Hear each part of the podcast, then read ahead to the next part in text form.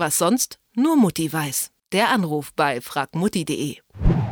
Die Sonne scheint, sie sitzen im Park und äh, trinken ein kühles Radler oder essen genüsslich ein leckeres Eis und dann kommen sie schon wieder vorbei und machen ihnen schon wieder ein schlechtes Gewissen, weil sie nur faul herumsitzen, die Jogger. Sportlich, schlank, gesund und fit und eigentlich wollten sie ja auch mal damit anfangen, aber das geht doch nicht einfach mal so eben von heute auf morgen, oder? Was Laufanfänger beachten sollten, damit die Lust aufs Joggen auch langfristig bleibt, darüber spreche ich mit Bernhard Finkbeiner von fragmutti.de. Hallo Bernhard. Hallo. Ja, schlechtes Wetter, keine Zeit oder viel zu müde. Gründe, um nicht laufen zu gehen, gibt's genug. Wie motiviere ich mich denn endlich, um mit dem Joggen anzufangen? Das ist natürlich gleich die schwerste Frage zum Anfang. Ja, Motivation ist äh, natürlich wichtig. Joggen bzw. Sport im Allgemeinen natürlich macht fit und gesund. Und die Ergebnisse können sich dann irgendwann auch mal sehen lassen. Muskeln sehen einfach ein bisschen besser aus als äh, Fett, sage ich jetzt mal. Das sollte eigentlich so die Grundmotivation, sage ich jetzt mal, sein. Ähm, mir persönlich hat zum Beispiel der Einsatz von einer Jogging-App sehr geholfen. Da kann man seinen Fortschritt messen und über die Wochen und Monate kann man eben verfolgen, wie man sich macht, wie man sich verbessert. Also das war für mich oder ist für mich ein, ein großer Motivator. Äh, anderen Leuten hilft es, in der Gruppe äh, zu joggen. Das hat natürlich einen Vorteil, dass man irgendwie einen Gruppenzwang hat.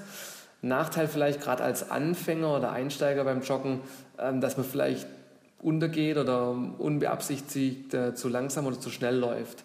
Da ist dann vielleicht besser, sich vielleicht einen Laufpartner zu suchen, der auf dem gleichen Level ungefähr ist und dann eben die ganze Sache zu zweit anzugehen. Dann tut man sich natürlich auch ein bisschen gegenseitig immer in den Hintern treten, damit man auch äh, die nächste Runde wieder laufen geht. Sagen wir mal, ich habe alle meine Motivation äh, zusammengekratzt und will jetzt so richtig loslegen. Schuhe an, ab in den Park und 30 Minuten laufen. Geht das so einfach?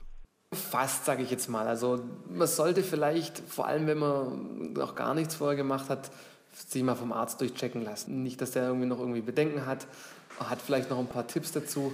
Wenn der Arzt dann okay gibt, dann muss man sich natürlich erstmal um, um Ausrüstung kümmern, also Laufschuhe, Laufklamotten.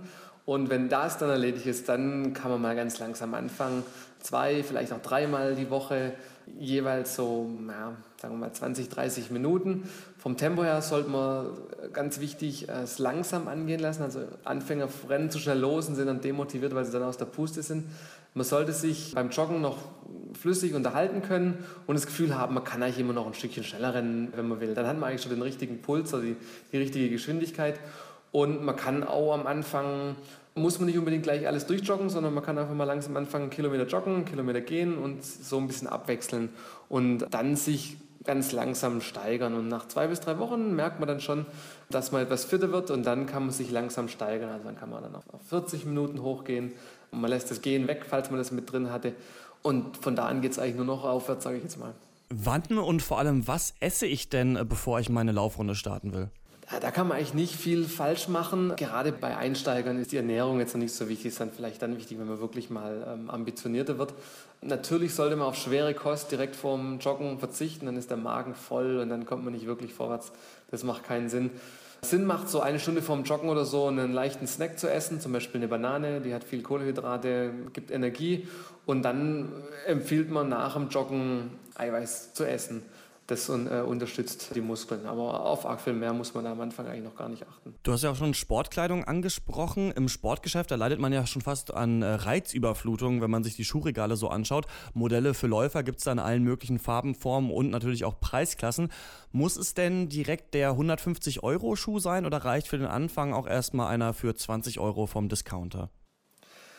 Also den 20-Euro-Schuh vom Discounter würde ich jetzt nicht nehmen. Die Schuhe sind natürlich das A und O beim Joggen. Wenn man da irgendwie falsche Schuhe hat, dann hat man vielleicht nach ein paar Wochen schon Knieprobleme oder so. Das will man natürlich vermeiden.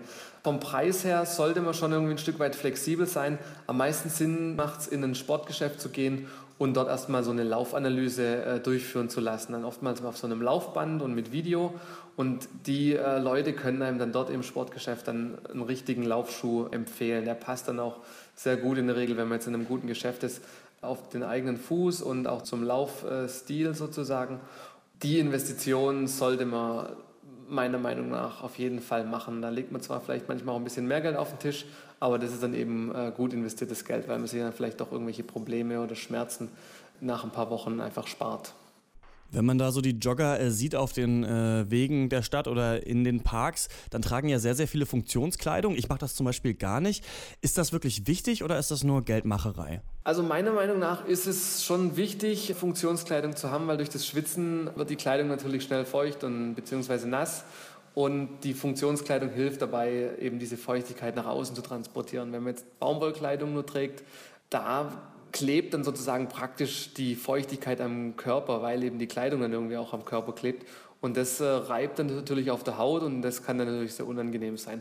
Man muss jetzt natürlich jetzt nicht super durchgestylt mit den neuesten und teuersten Klamotten durch den Park joggen, aber so Synthetik-Klamotten, Funktionskleidung macht da schon Sinn. Gibt es auch günstiger. Also ich habe da jetzt auch nicht die, die teuerste. Alles klar, da mache ich mir darüber äh, nochmal Gedanken. Was Laufanfänger beachten sollten, bevor sie mit der ersten Runde starten, darüber habe ich gesprochen mit Bernhard Finkbeiner von fragmutti.de. Danke, Bernhard. Gerne. Was sonst? Nur Mutti weiß. Der Anruf bei fragmutti.de.